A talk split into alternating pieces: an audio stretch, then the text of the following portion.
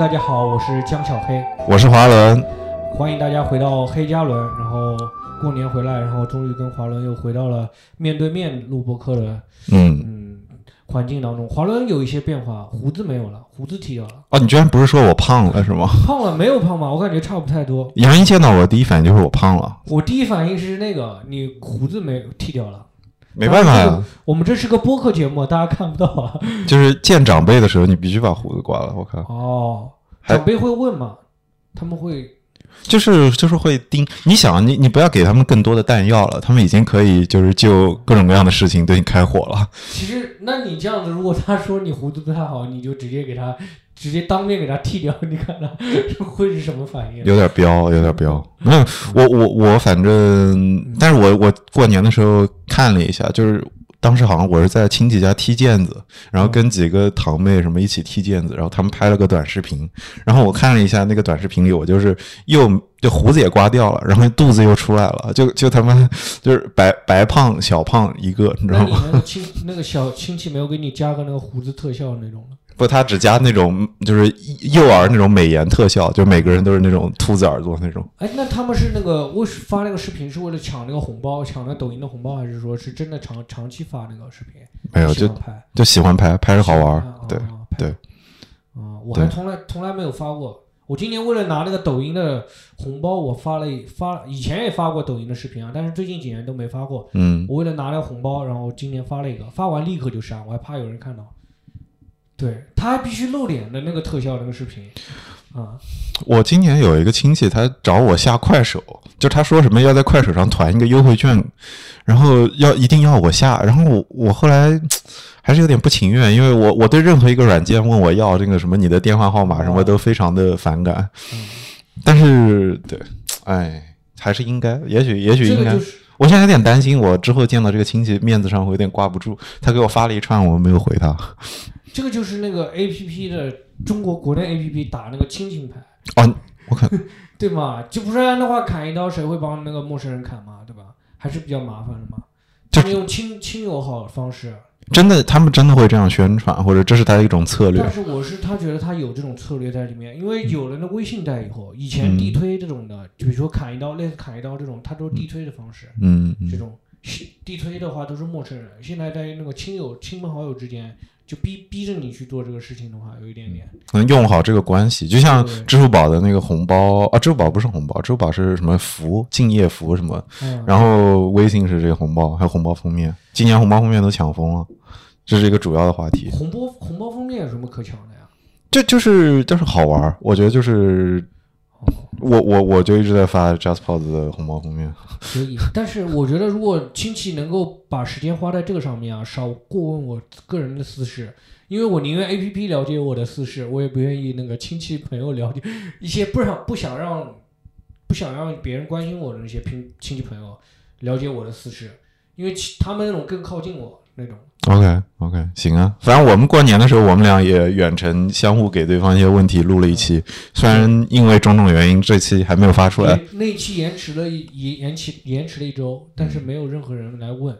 也没有任何人发私信问我，哎，怎么没更新啊？我我一会儿给你发一个私信，你懂吗？我们听众，我们的听众最主要是我跟华伦，我们黑加仑的听众，啊，我我要说我自己也不听，因为怎么讲？起码剪的时候会听一下。嗯，对对，好，然后年期呃对，这期嗯年上面，华伦给我一直安利一个播呃一个节目，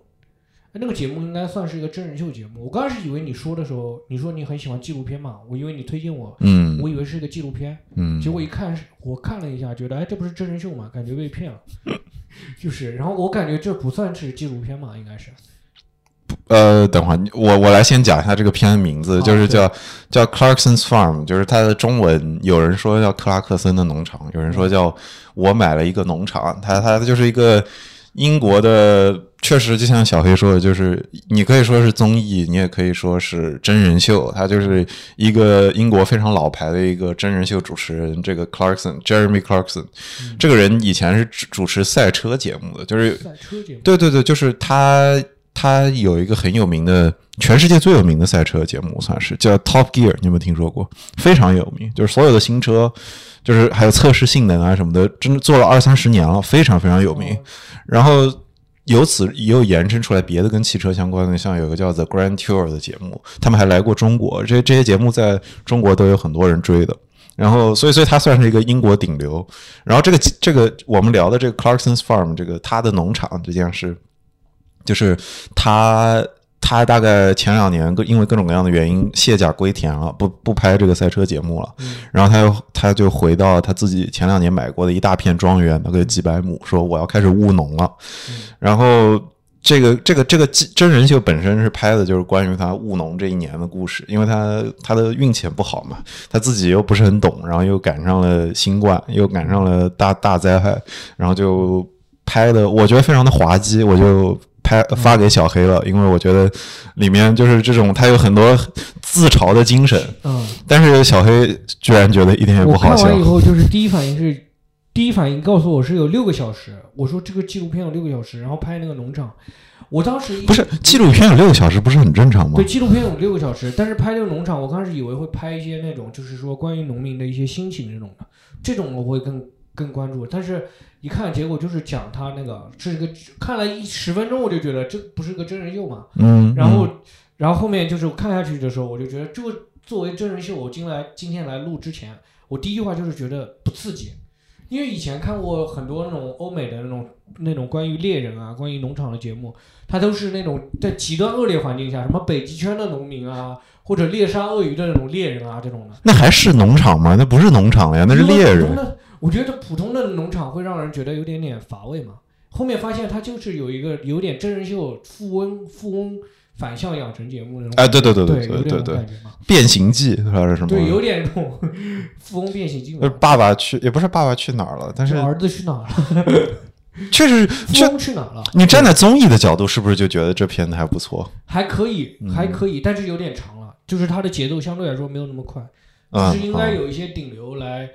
支撑一下，比如说卖那个扮演卖那个，不是他自己就是顶流啊，他自己就是顶流啊，对。然后有点像那种类似，他这个有点像李子柒啊，嗯，有点点像那个，有一点哎哎，是真的感觉。但我觉得我看不下去李子柒的视频，我完全看得下去他的视频。可能有那有的人看得下去李子柒，看不下这个嘛，每个人不一样。对，但这个人这个整体来说还是很真实的。我看了大概有两个小时，我是二点零倍速看的，看了两个小时，我觉得还蛮真实的。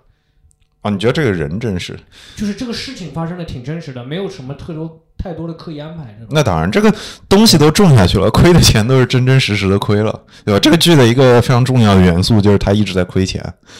嗯，因为我如果想到真人秀的话，我会想到他会设置一些矛盾，倒不是说那种呃假的这种，就比如说他可能设置一下比赛。就说我两个两家人都开农场，然后比一下谁那个产业好啊，那效益好啊这种的。嗯嗯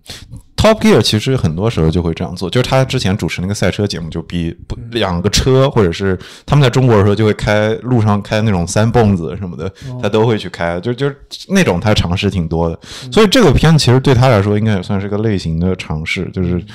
就是就是真的有一种就是卸甲归田了，我老我这个对吧，老将军回家务农了，然后给你发现务农居然是这么这么艰难的一件事情。对务农，我我看了以后，我的最大的感触就是在跟国内的对比，嗯，就是在对比国内的情况，因为我去我大学是在农业的大学上的嘛，嗯，然后去过很多农场，包括我之前小的时候，外婆家也农村，然后我爸爸老家也有也跟农村比较近。然后那种就在农村生活的时间也不算短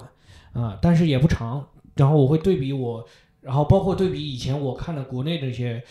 特别喜爱的那些呃赶野呃不是就是养殖户的那些视频，我也会对比一下看一下情况。华伦华伦，你对比你看那个不那个这个节目的感触是什么？你没有这种对比吧？我因为因为我不我不我不太看农业的视频，实际上就是我平时真的不看，就华农兄弟视频我也看不下去。实话说，嗯，国内还有还有什么算是就这种大的三农的，嗯，挺多的嘛，李子柒、华农，然后其实呃哎这种顶流的不多，但是那种小众的挺多的。不是有很多这种村民村民直播快手，不是都就是发家致富什么的，带货这种不算吗？不算吗？不算。就是比如说村民喜欢拍那种短视频，就是真真真实反映生活的也不多，但是真实反映自己生活的那些，我还看了挺多。我上次推荐给你看那个老灵感也，嗯，那个 B 站只有两万多粉丝，然后一期只有一千多播放量，还没有我的播那个 B 站视频多放播放量啊，真的假的？对他没有什么人看，他发的特别多，他搞的养殖项目特别多，养养乌龟、养鱼、嗯，养那个猪什么，他养了很多。那你觉得他跟这个作品相比，他们他是不是不太一样？因为那个人是个体验派，那个视角就是你说 Clarkson，对，克拉克森是个体验派，就是视角就是给你带来看，就是说我作为一个新不懂农业的人去体验这个事情。嗯然后那个老林的话，就是国内很多的那些养殖户发的一些视频，那就是真真实实的。你要不稍微介绍一下这个老林？如果别人没看过，的话，对老林他是一个广东的一个养殖户，然后他养了很多东西，然后每期的话发每隔三差五会发一下他养殖的情况什么样，他用了一些什么新的技术，然后最后亏了多少钱，这是主要。哦，他也是亏了多少钱？他最后对他大部分是亏钱的项目，他有一些养那个赚钱的项目，其实不是他那个原先安排计划里面的。所以这个所现在所有农民拍都要卖惨是吗？就是先说自己亏了多少钱。也有那种说最近丰收的很好，我们最近赚今年赚了多少钱，然后这种大丰收大家来买这种。但是老林不不做卖货了，因为他是那种大养殖户，他靠你那种一一个一个卖，他不赚钱。我我来理解一下，这个老林会不会很像这部片子《Clarkson's Farm》里面那个 Caleb，就是帮他干活那个有一点点，小伙。非常能干，然后什么机械都会，然后从养殖到畜牧都能干。对对对，嗯，然后对因为我觉得，那你看老林的时候，是不是就是内行看门道这种？就 Caleb 在看 Clarkson 做的时候，就是看的全都是问题，对吧？你哦你这个城里来的老家伙，赶紧滚回伦敦去，就这种感觉。啊，K K 了不会对会嘲笑他吗？经常嘲笑嘲，笑就是会说到这么狠吗？人身攻击这种的吗？有啊有啊有很多啊，就这种你他妈连个直线都开不直，这种你开的跟个环道一样。就是对一个赛车主持人说这点，其实是个莫大的耻辱。结果我跟小黑说，你这个笑话讲的还不如去婚去主持婚礼司仪，对吧？因为因为两期前我跟小黑录的时候，发现他对婚礼司仪这事儿特别的在意，所以这个点我会反复的说。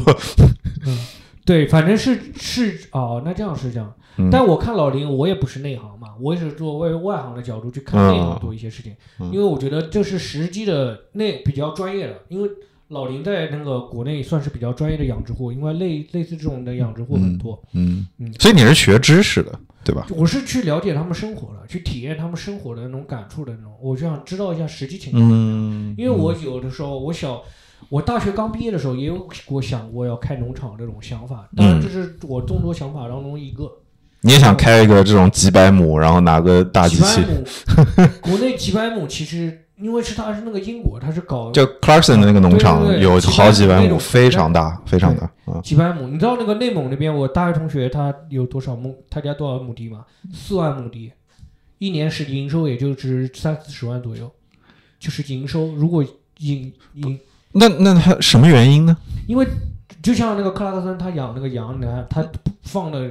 距离不远的吧，嗯就基本上就在他那个农场放嘛。嗯但是如果在内蒙西北地区养羊，我不知道东北地区啊，嗯反正养羊的地方，西北地区那边养羊，他们什么情况呢？跟克拉克森农场差别很大，他不会有一个围栏，就说，比如说像农村里面，我家地少的话，就我一个村，我家里买了十只，你家买了二十只，然后我们一村的羊聚在一块，然后找找人来放，就或者说轮流带轮流大家去放，然后会在羊上面身上做一些记号。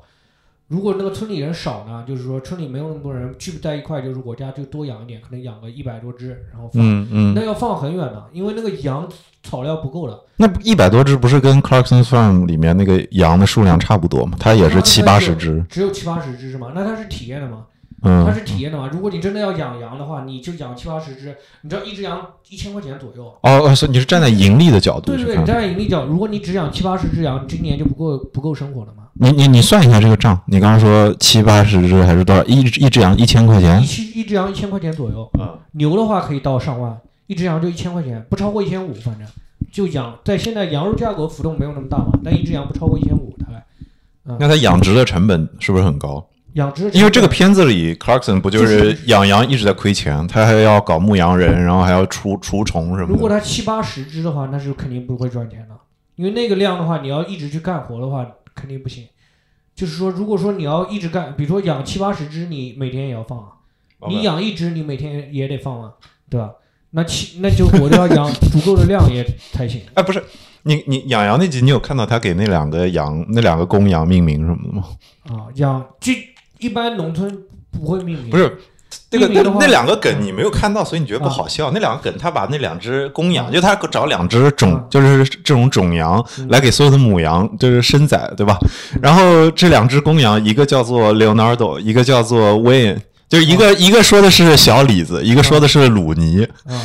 然后他就全程比较小李子跟鲁尼谁上过的母羊多，啊，就就这样这样这样粗俗的笑话没办法让你快乐我是吧知道，？我知道，我知道，我觉得蛮好笑的，我觉得蛮有意思的，我可以想到那个画面，因为我没有看到那个那那那个那一段啊，那段真的很好笑，因为，因为他在不停的影射鲁尼以前还有性侵的问题，然后就反复的戳说 这个鲁鲁尼对对熟女非常的上瘾，因为鲁尼在真人中他就是非常喜欢到处出轨，然后小李子又喜欢嫩模，要反复的找嫩模，就就非常好玩啊。他是根据他们的行为去命名的，他他先命名的，他先这么命名，然后让然后就比赛他们俩谁上过的母羊多，这他妈不好笑。这个这个算不算那个算不算一个那个男权行为？那他中间有嘲讽了，有嘲讽了，对，这就是一个嘲讽男权的一个行为。就就但这是养羊确实是这样子，嗯嗯就养羊的话，有一些很多细节，嗯就会让我原先没有意识到，就是那个羊它他们会在羊圈里面放一块盐，放一块盐，对，因为吃的盐，对人就是可能倒不是那种食用盐，反正就是呃反正是食用盐，但不是那种散的一袋一袋的，它是一大块的那种放到羊里面，因为羊要补充那个盐分。我原先不知道，为什么要补充盐分？就是因为羊需要盐分。就是如果你光吃草料的话，就是有些草它提供不了盐分，哦呃就是它要补充一些盐分。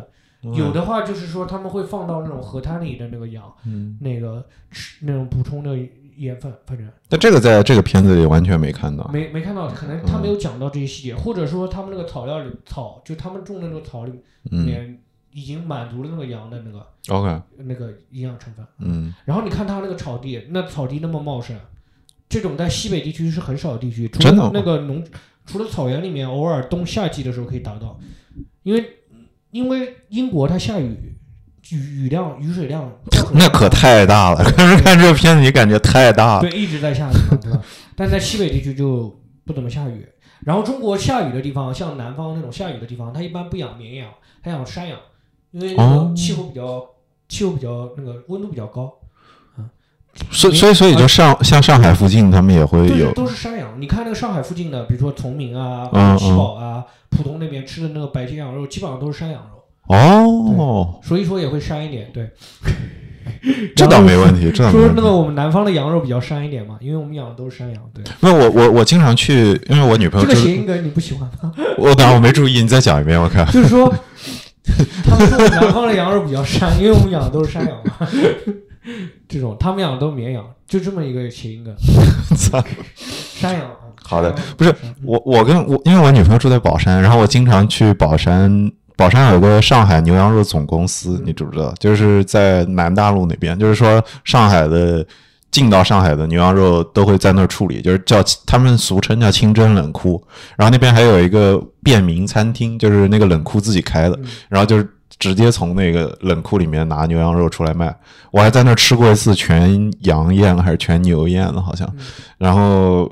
但是我从来没有意识到，就是说，我一直以为它是从西北直接进羊过来，我没有意识到周围崇明啊什么的有自己的山羊之类的，有可能很多是从那儿来的。就是南方这边如果养绵羊的话，那绵羊是毛毛很长嘛，你还要剪。那那羊就是就就是气候太热了，它可能养养的不太好，我不太清楚啊。反正我看到的情况是这你，养过羊吗？没有没有养过羊。我们你知道那个你知道南方这边农村啊，就我外婆家那边村子里放羊的都是那种傻子。不是你不是我问你，你养羊吗？然后你说你知道在我们这个村子里面，这养羊都是傻子，你要说明什么？都是都是他们一般都让那个村里面一些比较残疾的人去做一些放羊啊这种工作。哦，嗯。不是我们这一代，就是因为小孩他不会让你，因为农村一般对教育会更也挺重视的，嗯。他们会让小孩去上学，他不会让小孩去，因为放羊这个事情你要天天放的，嗯。尤其在华，就中国农村，就江浙沪这边农村都是这样的，因为你没有专门的草场给你去吃那个的嘛，嗯。你就得到村子里挨个地方跑，然后你还不能让那个羊去吃人家庄稼，嗯得在嗯村子里，你看中国那个农村全是稻谷、稻嗯田嘛，嗯那你这个羊就得到那个稻田那个田埂那个或者大路上面两边的吃那两边的草，那每天放就是得那才每天放，那才一点点草啊，那能有啥草？田埂那就一点点草啊，所以说养不多嘛，一家就养个五六十只，大概就像他那样养五六十只，然后有一个，我记得我那时候村我外婆家那个村子里是有一个哑巴，就是嗯养了一只狗，然后他跟那个狗每天放那个羊。那真的狗也可以单独放，如果那个狗厉害的话，单独放那个羊也可以，但是狗管不了那么多细节，可能羊被人拿走了啊，或者说那个羊羊吃那个稻谷了，这种被人抓到了就叫你赔钱了。那那真的赚不了多少钱啊，五六十对赚不了多少钱，就是靠南方南方养羊，就一家可能就有可能就只养个两三只这种的，有嗯养只两三只山羊，就是家里放门口放一放这种的，，OK 就是散养了，就越来越这 OK 样。OK OK，嗯反正我印象中，我在这个片中对养羊就是其实有很感动的那个瞬间，就是他接生羊的时候，因为全片的其他时刻。哦，那个这个这个主人公这个 Clarkson 都是特别刻薄的一个人，或者特别固执的一个人，不听别人在说什么。比如说他买那个农机，他就要买个德国来的兰博基尼，结就是发现对，发现那个挂钩都不能挂，然后要就是器械都不符合。但是你看你你讲这个，你讲这个就笑了。我在看这部片的时候，我对什么挂钩一点概念都没有。就我听到这个是他干这个事情的时候，就很像那个，就是很像一个有钱人来做那个农业的时候，就是我印象特别深。我小的时候第一次去我外婆家的时候，我就嫌我外婆家那个铁锹不如人家的好，我就到那个镇上去买那个铁锹，买那个斧子，然后买回来的时候，我觉得那个很新很好看，啊、然后买回来劈几次就坏了，就是因为它我都没有考虑到它的实用性，就是这个东西是不是好看，嗯。但是它不是用来就是说每天都给你用的，就那个东西，你要看那个器具器具的实际情况，所以这是你你你看他那个买农具的时候很有感触。就是那种菜刀买，比如说买菜刀这个事情，就我以前买了菜刀，我妈都不愿意用。就是说我妈她自己去买菜刀之后，买来的时候你看上去不怎么好看，但是它用起来就是可以用很久这种。OK 嗯 OK，它那个东西不一定适用在那个农村，你看它那么那么大个轮子，那个，那个兰博基尼，对对对，就是这个我我解释一下，这个片子里面这个主人公他看逛了一圈英国本地的农机市场的时候，愤而去买了一辆巨型那那东西，看起来至少得有个四五吨吧，那个那个巨型兰博基尼 L 八，然后根据这个二八。对二八，OK，嗯然后根据这个片，我才知道兰博基尼最早就是做拖拉机出做做这种农具农哦做拖拉机，他是他真的是不知道他一开始是做拖拉机的，然后再做赛车的嗯。他是先做农机的，然后后来有一天被法拉利嘲笑说：“你就是个做农机的，不要来蹭我们做车的。”然后他愤而做了赛车。没想到吧？这种故事 没想到吧？应该不至于是说嘲笑，还是因为为了赚钱嘛？这这可能是中文的这种这种微信号大家，喜欢这种故事。对但是但是真真真的是他一开始做农机出身的，没想到。对，这个我也没有想到。但是他买那个车的时候，我就感觉很像我以前干出来的事情。但包括包括，如果我现在是一个百万富翁，我去做农业的话，我也很有可能就是不愿意买那个破破烂烂的那个小农具，因为他去那个农那个英国那个农具市场的时候，你看到那个农机全是中国人 可以看到的那种，嗯，就是那种很破破烂烂的。我当时本来这个跟我们跟我想象中的一样，结果他买回来一个跟我想象中的不跟我想象中的就不一样。他买回来一个像坦克一样的，这个就是要出效果呀，对对对做这个综艺就是要出效果，但一样你就看你就不看了。对，然后结果那农机农那个拖拉机连那个车库都开不进去。嗯嗯其实我在它里面讲到农具嘛，他买了很多农具嘛，嗯我觉得印象特别深。后面是联合拖拉机，嗯，他最后哦那收割的时候 combine，那个收割拖拉机，联合收割机还是啊联合收割机，收割机对那。么解释一下这个是什么？对于就不知道的人，是我讲完就就知道了，就是农业是，就是比如说那个稻谷熟了熟了嘛，他们是小麦嘛，熟了以后就要用来收割机来收割。以前再早的时候没有收割机，就是找那种收麦客嘛。但是现嗯在有收割机了，国内现在都是用收割机，但是有它跟国内一样了，就是说不会家家户户都买，那会有一嗯些专门开那种有收割机的人去收，然后到那个农忙的时候，大家就会去抢那个收割机，也是租用，因为这片子也是租用，连人带车一起租的。一天就要收完。你看你有多大的量，嗯。有可能两个小时就收完了那种。哦，也是像像像他们这个片子里这个太大了，大的量，然后嗯。就是这种呢，他最后就是想办法，他是靠了关系找到的一个人。嗯就国内也是这样的，就是你那个收割机其实都是固定的，你家附近哪哪几户家人人家有有收割机，你都知道了。所以说都是你要想要排到那个收谷子的那个，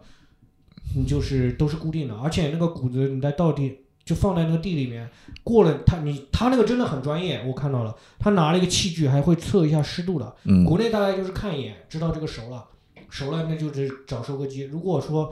没有在那个固定的时间找到收割机，那谷子要烂掉，要烂在地里了。所以说他这个争抢的时间，他他卖的拍的没有我感受的那么紧凑。就是我之前看到一个国内拍的一个综艺，讲说抢收割机的。哦，真的吗？有一个什么什么？你介你介绍一下，名字介绍一下我。不不记得名字，很早很早以前就讲一个大学生村长到那个村里面去当村长的。是个综艺节目呃呃，不是综艺节目，就是讲一个采访类节目。哦然后哦，讲说他那一天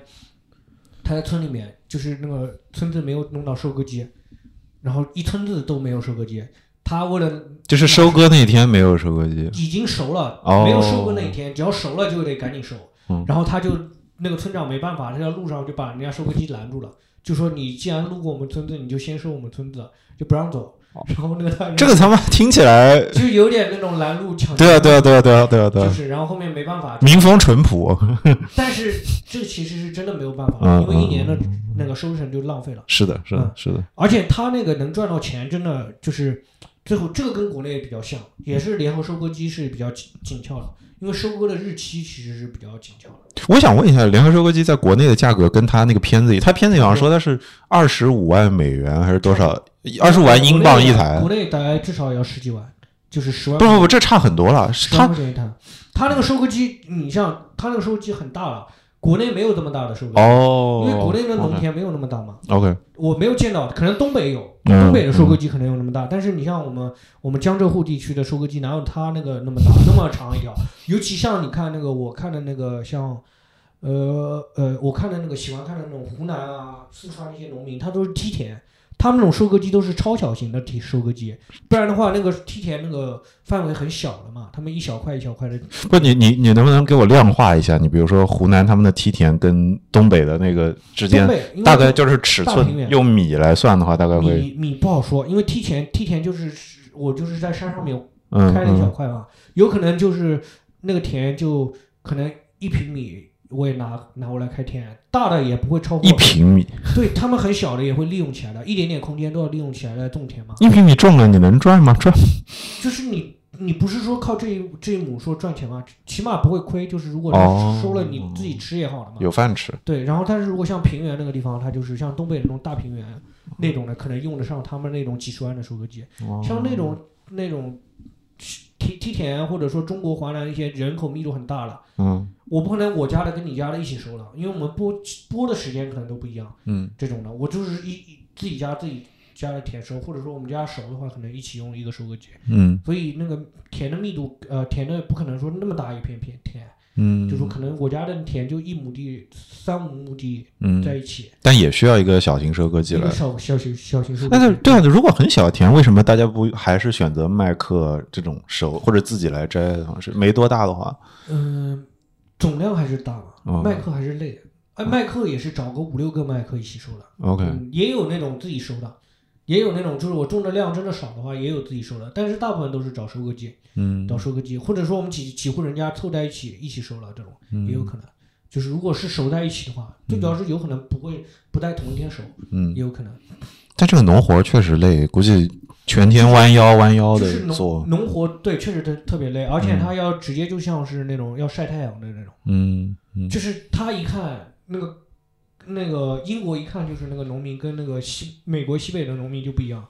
这美国北的农民西北的农，美国西北的农民皮肤都不是这个皮肤。你为什么？哎，你为什么突然提到美国西北因？为你看那个卡卡勒布和那个那个人，他皮肤你感觉都跟那个城市人没有太大差别嘛，哦，对吧？你看他皮肤差没有太大差别。但是因为他年轻，他二十一岁，那个 Caleb，对吧？不，我觉得不仅是年轻，因为他经常下雨，他们不用晒那个晒太阳。哦，对吧你是这像那个的，美国西北那个太阳也是很毒辣的。那个美，你看美国那些农民，或者你包括你看那个西北的西部片里面出现那些人，他的皮肤都是特别差。不不不不不不不，这个不一样。你如果说是西部片，西部片一般拍的是可能西南西北式的，但是如果美国的大型的农业区是在中西部那儿，就是就是五大湖那儿，伊利诺伊州、俄亥俄州那边边的农民，我感觉皮肤也应该，反正只要如果说风你要去晒一股晒，比嗯，如说我同学，我以前同学就是他，呃，他就是就是被因为那一年就是嗯不太好嘛，反正就是被对那家里收成不太好。没有，但是他学习不太好，然后 你说怎么突然变得就不好意思讲出这件事？他又不是你成绩不好更多的细节有更多的细节，他发生了这个朋友到底是谁？就我以前一个同学嘛，大学同学哦，然后他后面回家，就是他爸就是让他去插秧，他以前没插过秧，哦虽然是农村嘛，但没有怎么让没让他插过秧，他就村里插了一次秧，就反正三四个月那个太阳就是脸上那个皮肤都没有恢恢复回来。哦，就比如说我去那个工地，就我以前去那个工呃农农场，我们农场旁边的工地去实习，就做测量，测量一个礼拜，我晒完以后，那这不是两一两个月就可以恢复过来了。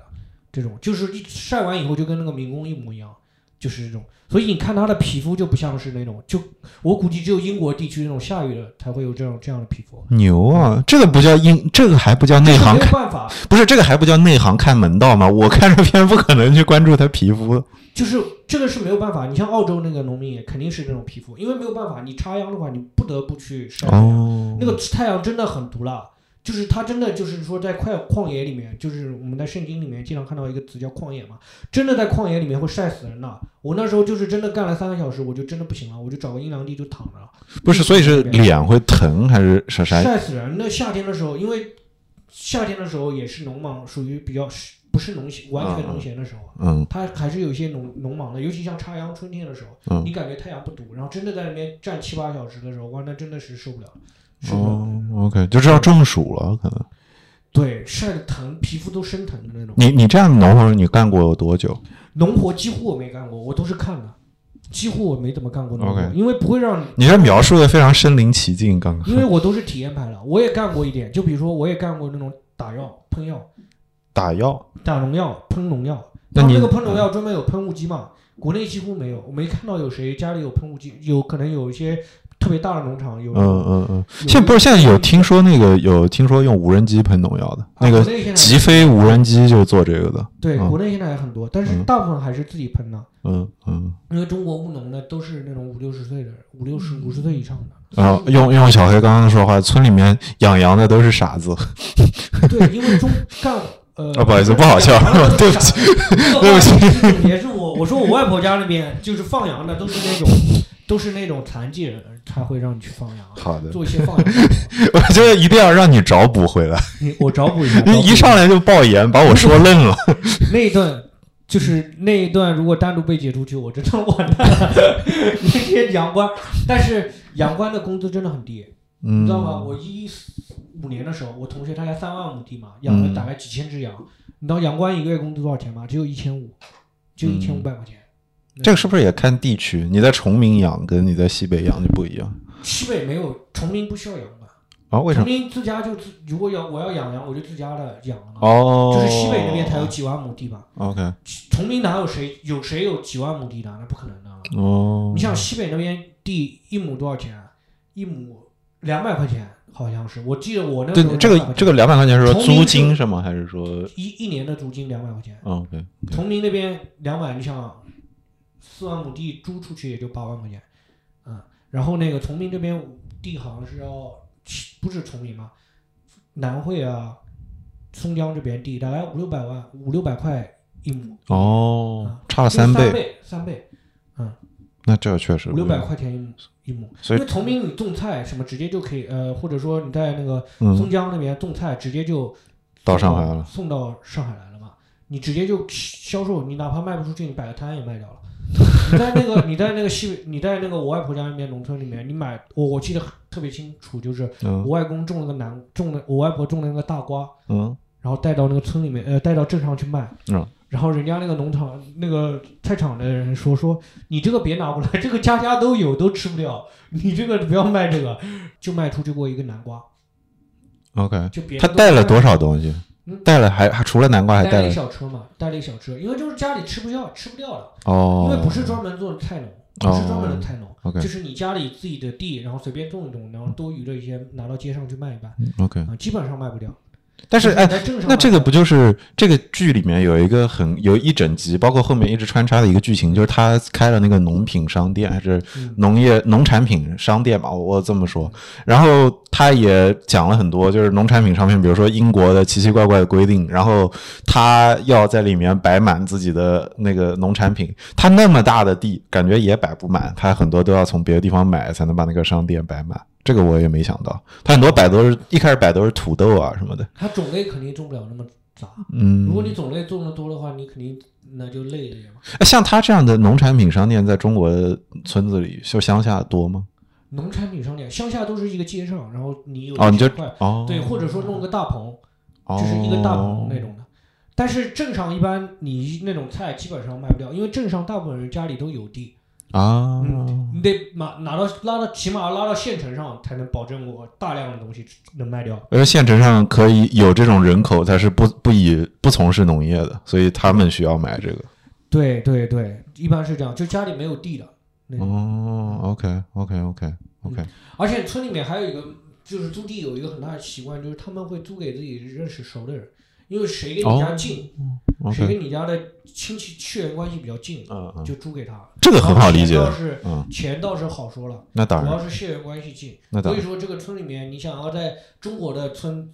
呃，除了西北地区啊，或者那个东北地区，你开荒这种的，嗯就是中国那种那种古老古早的农村，嗯，就是那嗯种历史比较悠久的农村，你想要租到一块大地，很大的一块地，那你还能连起来的那种，你得是有有一定的那个，在当地是有一定的那个资源的。哦，所以说我说了说了，就是在中国是，即使是很有资源的人，他都不能赚到钱，然后这个人能赚到你说种种田赚不到钱种，田赚不到钱，赚不了太多钱，因为大部分种完就是自己吃，就嗯能卖出去的也不多，能卖的也不多。嗯，他也没赚到钱，这剧里 Clarkson 也没赚到钱，对，克拉克森都没赚到。你像克拉克森他那个农品，直接就是别人就是就社交媒体上粉丝，很多粉丝就跑过来买这种的，嗯嗯对吧？这都没赚到钱，嗯还是要搞新消费，还是要搞新消费。丁磊养猪什么是可以赚到钱那新消费是什么？是丁磊养猪是可以赚到钱的，他那种卖猪就卖的很贵。等等，我完全不知道这个事情，你你解释一下。丁磊，你不知道网易丁磊去养猪了吗？有好多丁磊，我 你你你现在说丁哦，我知道了，丁磊嗯，去养猪了，然后他搞新消费那种可以赚到钱。网易现在好像是在卖很多，又又卖线下，又他们也开线下店，在商场里你都看得到，又卖自己挑的东西什么的。对，如果农中国的传传统农干农农业的，其实赚到钱啊，嗯嗯还是很难的。哎，你刚刚讲这个网易这个老板回去种田这个事儿，我倒有点想延展一下，就是跟其实跟这个事情我觉得有相关性，就是他们是，你想他们传他们发家致富靠的都不是农业，他们也不是传统意义上的农民对，就就那个对比很明显，因为这个剧中有一有一幕是这个主人公跟那个 Caleb 就是他的助手聊天，说我看过好几千本书，然后那 Caleb 说我没看过书，你为什么会看那么多书？就虽然这个不是说，就是说这里有个高低之分，但是我觉得很明显，这能看出他们生活的环境是相当不一样的。但是现在好像有一个潮流，不是说就是城里人想要去乡下种田，或者是嗯极端一点就会出现你这种丁磊这种大老板要去改去务农了。你觉得这个趋势是是个是是是一个是个大趋势，是个必然的吗？就像你你是比较喜欢那个，比较喜欢那个看这部片嘛？嗯像我看这部片就没有太大感触。嗯这部片子很大的问题，你像那个开勒，就是那个那个主人公叫谁来着？克拉克森，嗯，他是赚到钱了，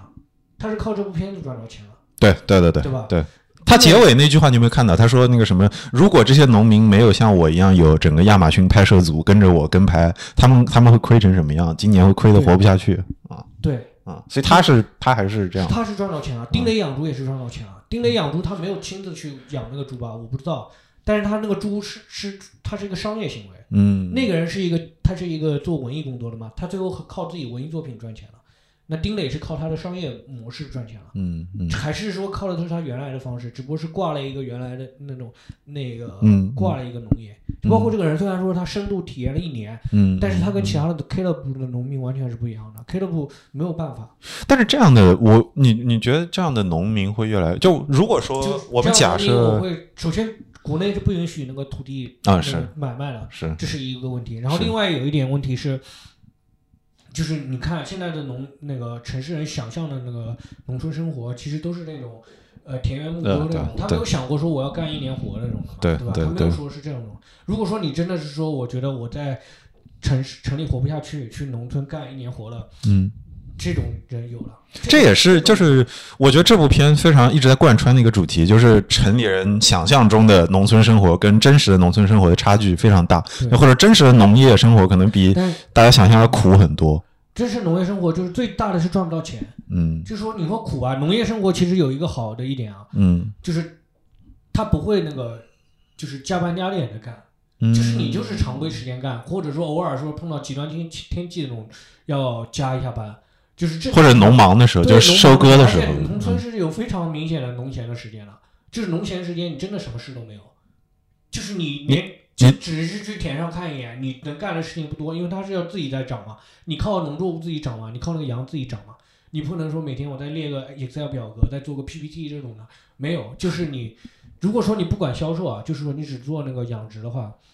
是有很长的农闲的时间，还是挺。那一段时间是挺轻松的。就我看这部片的时候，我的一个喜欢感受也是，就是觉得它慢下来了。就这对我来说，其实我觉得挺喜欢的。或者就是你说它的剪辑的节奏显然没有，因为它还是非常工业化的、很精彩的一部制作。但是它你能从中明显的感受到四季带来的变化，包括不同的季节，就是就是这些季节，然后气候给它带来的变化，这件事让你就觉得好像自己真的就是在这个。这个自然中生活，这个是给我影响，其实也不算影响很深，就是，就是，就是因为你在城市生活，很多时候你会忘掉很多东西，所有事情都是工业化的，在给你生产，在给你提供资料的。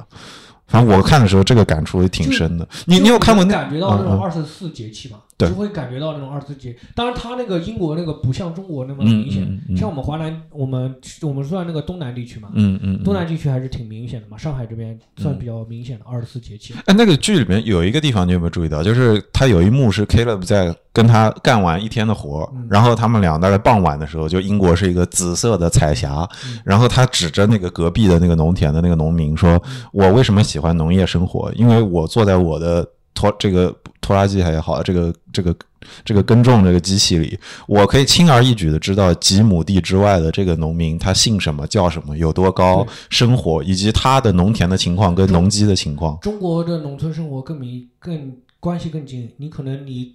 隔了那个整个村子都是你的亲戚，这是二，这是我是舅嘛，因为我妈是农民啊，我都是舅。那如果什么都是二叔、三叔。这个是小爷，这个都是有亲戚关系在的，他说一村人。因为你农村的话，其实，呃，农村的话肯定是会更近一点。因为农闲的时候，你就是跟，就是找那个人聊天，嗯，你就是跟那种，当然那种勾心斗角的事情也很多，其实挺复杂的。但是这种都好解决了。人际农村的人际交往，相对于农村城市来说，其实像我大姑，她不就是小的时候在农事。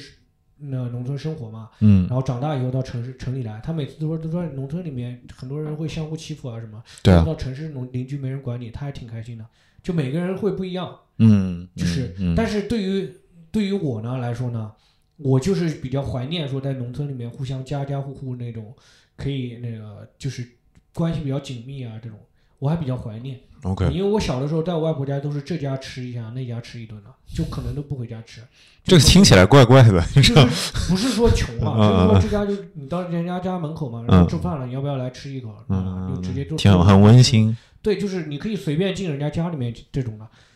也是夜不闭户的，大家就也不是说夜不闭户，就是你可以随便进别人家里。嗯，你在城市不可能。就是如果我说专门叫你到我家里来吃一顿饭，说明我这个人对你这个人啊关系特别好了。但我现在情况下是是对吧？是是，而且我还为你收拾。但村里不一样，就是你可能就是到人家家门口路过，你就来一口这种的。这。感觉他的情感跟城市生活情感相当的肯定是不一样的，但是也有就是待久了也有那种勾心斗角。对，你看那个这集最后一集的时候，就是这个剧最后一集的时候，他们收割完了，然后那个 Caleb 跟 Clarkson 说，这个农场有个仪式，是是每年收割完你要绑一根小麦到那个房梁上，就作为每年的记录。然后在绑的时候就有一个非常有有意思的对话，就在绑的时候，那个 Clarkson 说：“我年纪大了，为什么要我来绑？”然后那个 Caleb 说：“我不能绑，因为我被。”我被我被我被枪打了一枪，然后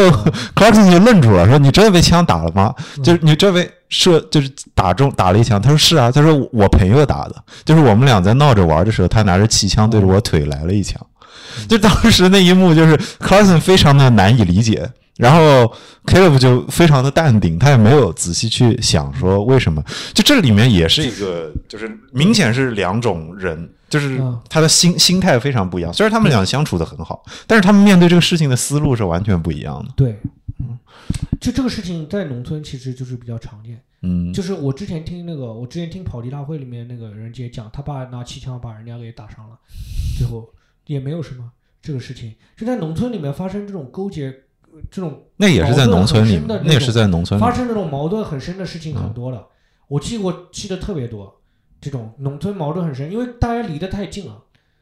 你就像如果嗯嗯嗯，在城市里，你几乎很难发生那种，就人与人每天也在碰撞，但是那种距离是很近的那种。但是近也有会有问题的，因为你看那个，这是他写的。我之前看那个《寻路中国》里面写那个农村的时候，他会讲那到何伟何伟写何伟写他写的就是跟我想象中的农村几乎是一模一样。他有那种哦农村里特别好的事事情，然后嗯但是他也讲出了农村里面很多那种就是说勾心斗角的事情。对于农村来说，人际交往其实也是很重要的事情。你家族在农村的地位啊，这种其实都影响很大的。是啊是所以说也是比较麻烦的事情。但是未来就是像美国那种农村，它那个我觉得好一点，就是他们人不多，嗯但他们这几里英国这个农村人也不多，你感觉就？是英国农村也不多，对啊。嗯嗯就像中国农村人太多了，嗯但是之后中国农村应该人也会慢慢变少了嘛，应该没有多少人了。现在中国农村已经几乎就是没什么人了，只有那种福建啊、浙江那边的那种农村可能会有豪宅这种的。国内大部分农村都是，但他实际上收入不是来自于农业，他是就是家里人在城里打工或者在外面赚了钱供你。我记得特别清楚，我今年回那个回那个那个老家的时候，那边农村里面那个车停的车，各各个省市的牌照都有，我甚至看到沪的、沪 C 的都有，嗯。就是那种就一个小乡就是没有贵小乡村的那种，嗯。对，就没有那个当地的那个牌照、嗯。那种的，都就是各个地方的都有，就是都是打工在外地赚钱了，回家来看一看那种的，嗯。就是比较少了，就是未来农村会人很少。我记得我去我一一五一三年去那个内蒙那个村里面的时候，嗯那个村长跟我说他是四十五岁还是四十六、四十五，然后他说他们村里面为最年轻的人，所以他当了村长。嗯，就村里面没有比他年轻的人了，其他都五十岁往上的。然后就是现在农村生活有一个最大的问题啊，就是嗯大家没有办法去农村生活。如果你没有小孩好，就是现在很多人不养小孩这种可以啊，嗯但是说如果你有小孩的话，在农村解决不了教育问题，因为没有人，你可以送他到很远的地方上学，但是这个孩子没有人玩伴。在城里面，啊你好歹小区里面可以找到一两个玩的，陪他玩的人。虽然说现在小孩嗯少了嘛，但是村里面现在小孩很多小孩，我印象特别深，就每次去村里面，感觉那小孩没人跟他玩，都是在家里看电视，哦，就在家里看电视、打电脑这种的。我记得特别清楚，就我外回外婆家农村，就有一个小孩，那时候村里面那个网，我外婆家因为村没什么人了嘛，所以那个网都是中老年人，没有人修那个网络线，只有那种只有那个地地的那种，嗯一呃电脑的线，就是那种手机的网络特别差，嗯我记得电脑的网络还可以，很很快，就是手机网络特别差。然后我记得小孩每天就是到那个村里面那个一个电线杆下面，那边网络特别好，他不知道怎么找到了，就天天在那边玩手机游戏，嗯，就每天都是看到他在那边玩手机游戏。我跟他聊天，他也不理我，就是这种，就你会感觉到现在就是农村的小孩就是会活得比较孤独一点。我觉得你这个描述听下来，就感觉村子都在变成一个大的养老院，一个村子就是一个养老院。对，有一点这种感觉，而且老人都不多。像我外婆就是只有一两个玩伴了，她在村里面又只只有两一两个玩伴，而且衰落的特别快，就是五年前还挺多人的，呃，不止五年前，就十年前，嗯就是人还挺多的，就就七八年前人就没有了，就是那种感觉，一下子就没人的那种感觉，原先那怎么办呢？就是就是这这是一个衰落的一个正常自然现象，这没有什么怎么办了，没有什么解决办法，就是这个就自然而然要衰落了。这不是一个问题因为？农村生活没有办法就是养活大部分人，所以就是说没有办法，他们要出来工作。呃，这个就是现实。如果说大家如果要在这个时代要做一些逆向的行为的话，你还是要有一些能力的，就是你要有一些嗯超乎能常人的能力。我就讲一下我同学包括我爸在那个村里面养殖，搞养殖。我补充一下背景，小黑自己以前是在农业相关的学校上学的，所以他的同学，我有个同学，嗯是农村出身的，因为你身边都是留学生嘛，嗯留学生没有农村出身的留学生，几乎没有，几乎没有也有，几乎没有，有会有的。也有。我当时在内蒙那个村子里，那个老那个村长跟我说，他们村里出了三四四个大学生啊、嗯四个留学生，嗯嗯，他说遍布四大洲，就是会有的。我遇到就是，但是就是本科出去的会很少，或者更小出去，都是那种读到硕士或者博士，然后拿着钱出去会有。然后，嗯，我同学当中二本生，呃，不是笔试啊，二本生里面那个，因为中国现在实际情况也是这样，就是家庭条件优越的人更有教育的对条件会更好嘛。必然的二本生里面会有一些农村出身的比较多一点。嗯，我是二本啊，我是二本，大专可能更多。然后我身边有个同学，他是他爸是山东的一个农村的村长，嗯他爸当了二十年的村长。我描绘他爸那个在村长多硬啊，因为中国的村长是是民主竞选制的，就是纯纯粹是一票一票投出来的、嗯嗯嗯啊。然后他爸是当村长，原先支书一般是比村长大了，嗯但是支书被他爸跟他爸发生了一些斗争，然后他战胜了那个支书，嗯，具体怎么斗争就不描述了。嗯然后后面他爸就当了二十年的村长，然后那个十没有二十年有十几年，反正，然后当初就是有有那个在外出打工赚钱的，然后回老家想要那个赚钱，想要竞选村长，拿出二十万说给村民钱，就是给你一票一票给你钱，说我要竞选这个村长，结果没有干赢他爸，就他爸在村里威信有这么高，然后他在村里面搞养殖，还跟联合了不是自己一个人搞，联合好几家人又种地养鸳鸯，因为山东农村没有水、没有河、没有湖啊这种的，我们那种江浙沪啊、安徽啊、江西这种还有湖、湖泊什么，它就是种地，还有养鸭子、鸳鸯鸭子，嗯嗯然后。他那个鸭子吃料嘛，一天大概吃几百块钱。他养一开始就养了几百只，一天吃几百块钱的药，料料料料呃，饲料，嗯嗯然后那个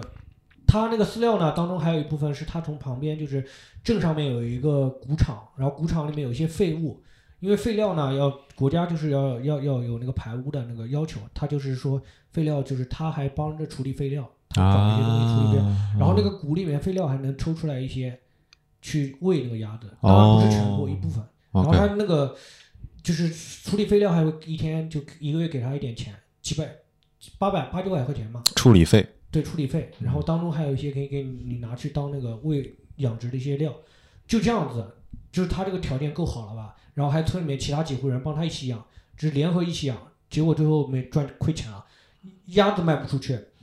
然后每天光养鸭子，你因为鸭子已经长到最大了嘛，你再养它不怎么长肉了，甚至可能还会掉肉，那你养一天就亏一天的钱，那就饲料的钱了，因为这饲料只有一小部分是那种来自废料的嘛，然后还有鸭蛋也卖不出去，鸭蛋后面做那个咸咸鸭蛋，咸鸭蛋我帮他，我要帮他买，他没卖给我，他后面送了很多。他为什么？哎，等会儿，就咸鸭蛋卖不出去，就是他到那个镇上的一些农超市里面也认识人，摆在那个超市里面，嗯，嗯人家超市说我可以让你摆在里面卖出去一个给你钱，对吧？你来带货吧，小黑，你你有这个资源，带货带不动的，你以为就是就是我以前有过客户会员带那个水蜜桃啊什么弄的，我都是但你带的都都是，朋友帮他买嘛。对，你带的都是自己家的呀，这个这不是你带着自己的，他也是带着自己家那个，他是山西的，他带着那个水蜜桃，最后都是朋友帮他买，这就是有点越有人帮别人帮你消化这个事情，嗯你不是说别人根据需求来的嘛 OK 最后都是找那种关系来帮你消化这个事情，行啊就等于赚你身边的人钱嘛。你你接着讲你这个朋友然后后，面他就是没有赚到钱，因为那个鸭蛋也卖不出去，然后鸭子也卖不出去，最后就亏钱了，养了两年最后没干，没有继续干下去。就他资源条件那么好，都做赚不了钱啊！我爸我爸养养鹅了，养鹅在村里赚到钱了，因为他养的只数少，就养了四五十只。因为他为什么能赚到钱呢？首先第一点，就附他钓那个鹅养的其实不是很好，但是为什么能赚钱？因为附近那些人只要捡到鹅不是我们家的，他都往我们家送。然后我爸也不知道是不是我们家的，最后养了三十只鹅，最后卖的时候有四十多只。你说那个四十多只，因为为什么我爸在那个我外婆家，我爸是在我外婆家养鹅的，为什么能有那么多人都往你家送呢？是因为我外婆人际关系好，哦，因为我外婆是那个远近闻名的老好人。然后呢，一个鹅下的蛋，你知道吗？拿到街上去卖，人家就是，当然大部分人街上大部分镇上镇一个镇子几万人嘛，嗯近万人，嗯别人都不认识你，但是认识我外公的人，他就是买你的蛋嘛，嗯都是那种一百块钱甩给你，然后就拿着蛋就他不要你找那种，你要找给他不要，就是类似那种过年那种塞钱那种感觉那种，嗯，都是人情。嗯然后最后卖鹅的时候，卖鹅的人又是那种跟跟我外公有欠我外公人情的那种，因为我外公以前是兽医，他欠我外公人情，就是我外公帮过他什么的，就是最后拿的是那个叫那种九两秤，就是一个斤一个秤一通常是一斤是十两嘛嗯，他拿了九两秤帮我称的，就是那种。就是这个在来回回这个环节上，然后你才能赚到钱。后面我爸扩大规模以后，就立刻就亏钱了，就亏得很惨，不是血亏。那你爸养鹅赚钱这个事儿跟不跟那个脱口秀的演员带货是一样，都是吃人际关系啊。都是吃人际关系，就是说，嗯就是镜像。但是如果你扩大规模了以后，养殖就完全就像那个我同学那个，他山东的，他搞养殖，如果就养几十只，那肯定能赚到钱。那我身边的人都会嗯帮你消化掉。但是如果说你养的规模大了，嗯你即使你人际关系得好到什么程度，你得到丁磊那种程度，像那个克拉克森这种对啊那为什给我保证我那个货？那为什么丁磊放着网易去去做去养猪呢？因为？因为你这，我觉得都是那种富商，他做这个东西，他做到一些瓶颈以后，他就以前他就没有什么，他喜欢那种刺激嘛。就像那种富商，他喜欢去滑雪，还喜欢攀登高山一样的那种。你是这么想这还有件事？你看那个嗯谁不是去搞那个，还去搞那个医药了嘛，对吧？他们就是转行找一些自己原先哎，丁磊可能也有一个养搞农业的梦想嘛，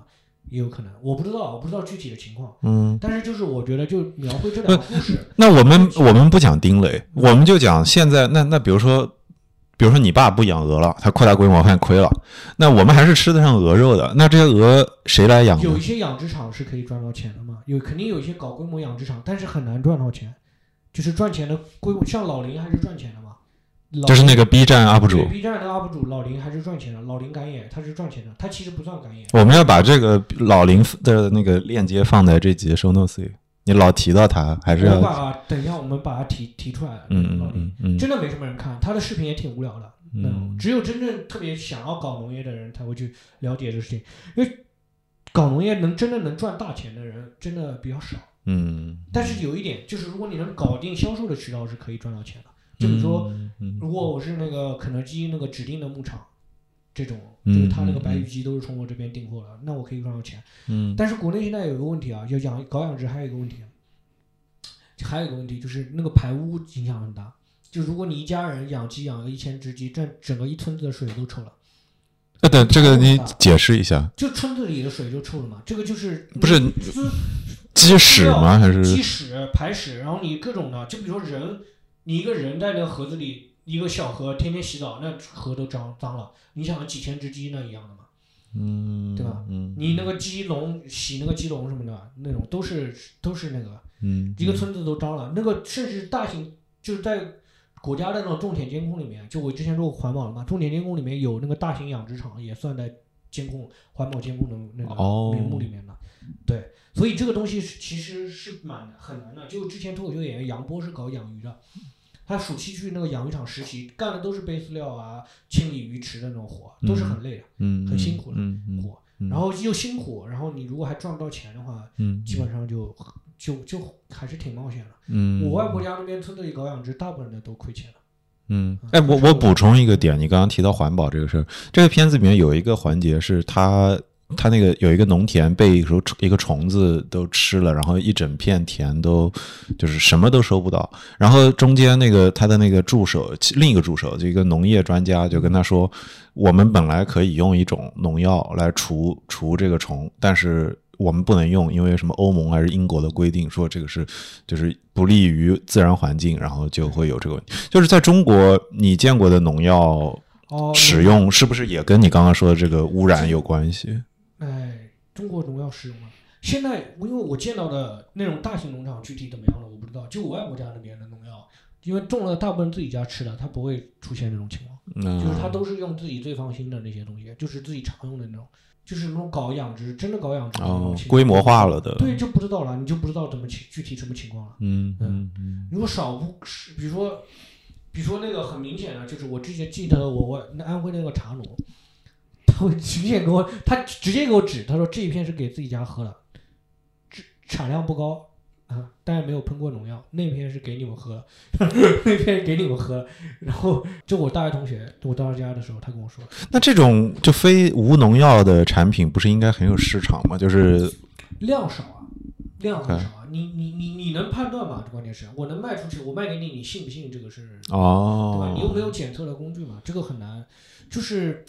最主要是要解决销售渠道。我之前听到有一个女的富豪，一个女的，她讲说她吃的东西都是有机化学产品。她讲到什么程度啊？她说几十十几亩地就养两头猪，几只鸡，然后那就种了一小块田。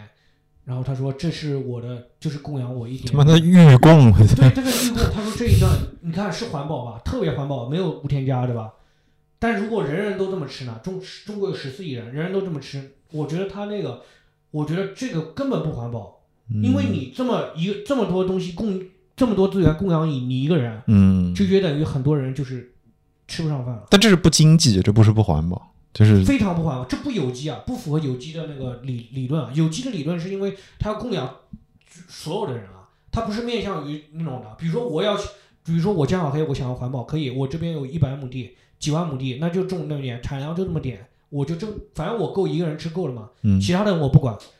那这个是环保，环保，但是其他有很多人要饿死了。对，但这还是这是这是不经济，就是或不是说不说不经济，就是不够不环保不全的观念。如果环保整体的概念是全人类的环保，如果说只为我一个人环保，就是说我整个都是用环保的东西，那我不考虑其他的东西原原因素的话，我可以不考虑其他的人，那不算环保吗？环保就是要考虑全球的一体化的嘛。这才算环保嘛？行啊，我我觉得今天这集这个是我们俩做的一个新的尝试，就是聊一下喜欢的影视作品，或者是这就是作品嘛。关键是你你看完那个克拉克森农场，你会真的有一点想要去尝试一下这个事情吗？不一定，我只是，但是给我的触动很大。就是我，我觉得我之前一直过的城市的生活过得太习惯了，或者你哪怕不一定是城市生活，你看的东西也都是跟这个工业化的生活是相关的。虽然它也这个农业里面也有很多工业化的参与，但是我已经我没有办法像他那样真切的感受这个季节带来的变化，所以给我的影响很大。还有就是这个节目很好笑，很乐观，很好笑。我看完这个节目那么火的话，我会发现，就是我第一感触就是好像大家离那个土地越来越远了，就是包括我。对，然后我我跟小黑都，我们俩聊这集是我们做，我们算是做一个新的尝试。我们后面可能会更固定的聊一些影视的节目，然后呃，可能对。嗯，当然，克拉克森这个也不算小众，就是就是这种希望是他能给大家带一些观点，又有很有意思，但是他又不是那种所有人都在关注的片子。就比如说小黑，他是脱口秀演员，他对于脱口秀绝对是有自己的品味的，那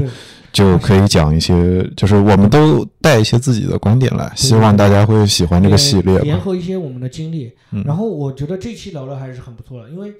这个东西其实挺贴近的，因为我们做文艺工作的人还是要贴近一些那种实际生活。嗯嗯，行啊行啊，感谢农民小黑给我们 分享。曾经的农民，想当农民的小黑，对我是很想。嗯，好，谢谢大家的收听，好吧，我们今天聊到这里，谢谢大家，谢谢。